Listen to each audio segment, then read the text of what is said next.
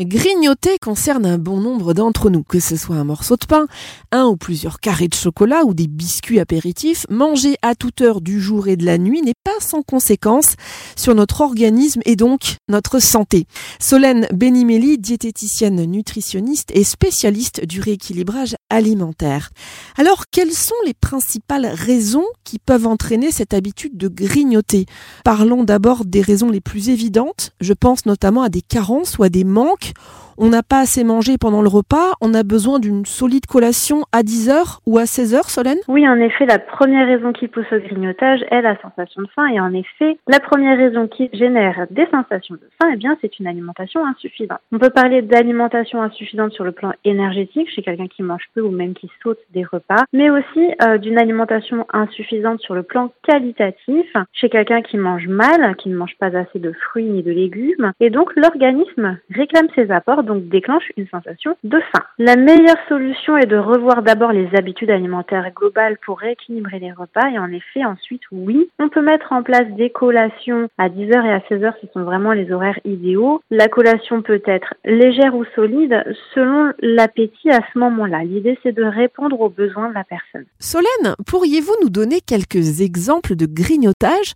qui seraient disons positifs euh, et ce en fonction de nos besoins dans la journée. On sait que le matin, nous digérons plus facilement les lipides ou que notre corps a davantage besoin de protéines, alors que l'après-midi, notre corps a plutôt besoin de glucides. Par exemple, dans la matinée, on peut choisir des amandes avec du chocolat noir. On a ici les protéines avec les amandes et le chocolat noir avec les lipides. Alors, l'hyperphagie, euh, qui est un trouble du comportement alimentaire, entraîne des compulsions pour la nourriture.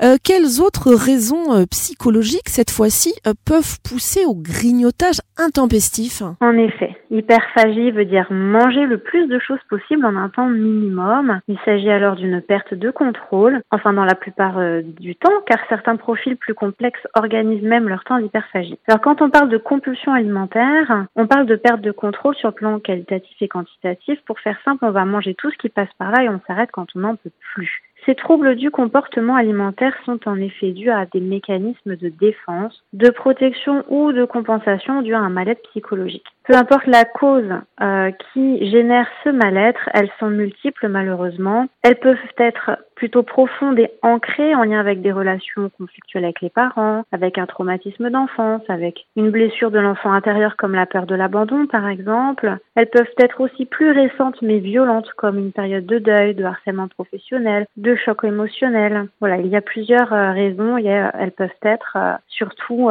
psychologiques on va dire. Alors Solène, d'après votre expérience, combien de fois peut-on grignoter au maximum dans une journée Alors, je dirais qu'il n'y a pas de règle. Il y a des personnes qui peuvent grignoter toute la journée et ne jamais faire de vrais repas. Si la question est qu'est-ce que je recommande au maximum pour une personne qui a une sensation de faim permanente, à ce moment-là, je recommande de fractionner ses apports avec les trois repas principaux, petit-déj, déjeuner et dîner, et d'ajouter au maximum trois collations. Une dans la matinée, une dans l'après-midi et une dans la soirée. Alors, vous êtes un soutien euh, pour proposer un programme de rééquilibrage, mais le grignotage, quand il est très fréquent et compulsif, euh, doit-il s'accompagner également d'un suivi euh, psychologique pour être plus efficace, Solène? Oui, en effet, s'il y a une cause profonde qui affecte le psychologique et ou l'émotionnel, je recommande un accompagnement thérapeutique pour aider la personne à guérir ses blessures traumatisantes. Alors on vient de le voir, grignoter c'est une très mauvaise habitude pour notre santé bien sûr. N'hésitez pas à vous faire suivre par des professionnels.